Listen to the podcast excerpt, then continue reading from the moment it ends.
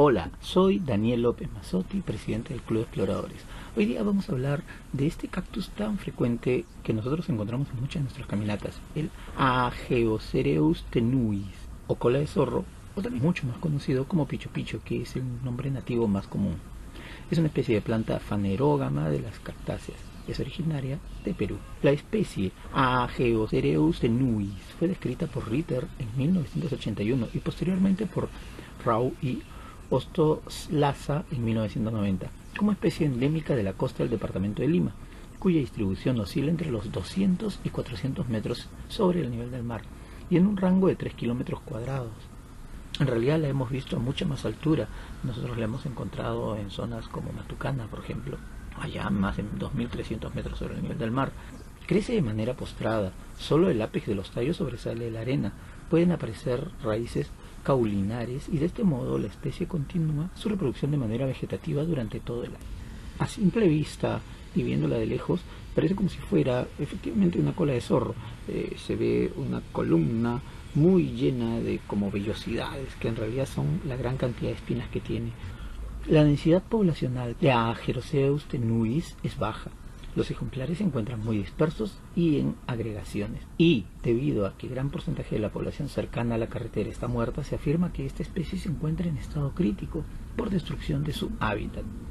La contaminación por acción antropogénica, por desperdicios, construcción de caminos, implementación de granjas de pollos, es la principal causa de la disminución de la población de el picho picho o cola de zorro, además de impedir que crezcan y se diseminen adecuadamente. El nombre genérico Ageo, en honor al apellido de la familia Age, cultivadores alemanes, y Cereus, que significa sirio, en referencia a la forma de sirio columna de sus tallos. Tenuis es un epíteto latino que significa delgada o esbelta. Vuelvo a repetir aquí lo que ya dijimos hace un rato. Si bien es cierto, está escrita inicialmente entre los 200 y 450 metros sobre el nivel del mar, en realidad la hemos visto a mucha más altura. Nosotros la hemos encontrado en zonas como Matucana, por ejemplo, allá más de 2.300 metros sobre el nivel del mar. El fruto del picho picho, redondo y rojo, cuando está maduro, con espinas delgadas, casi como vellos.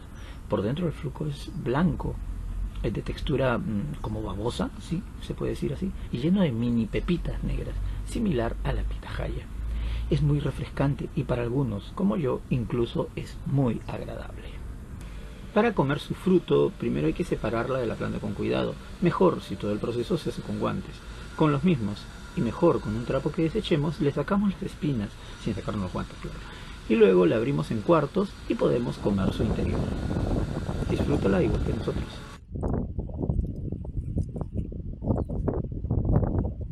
A ver chicos, para que prueben.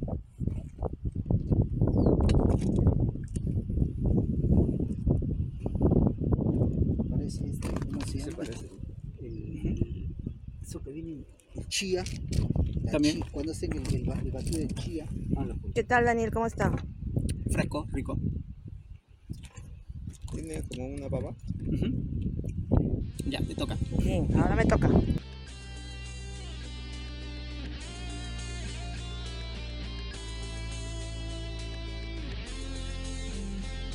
Esperamos que este video te haya parecido útil.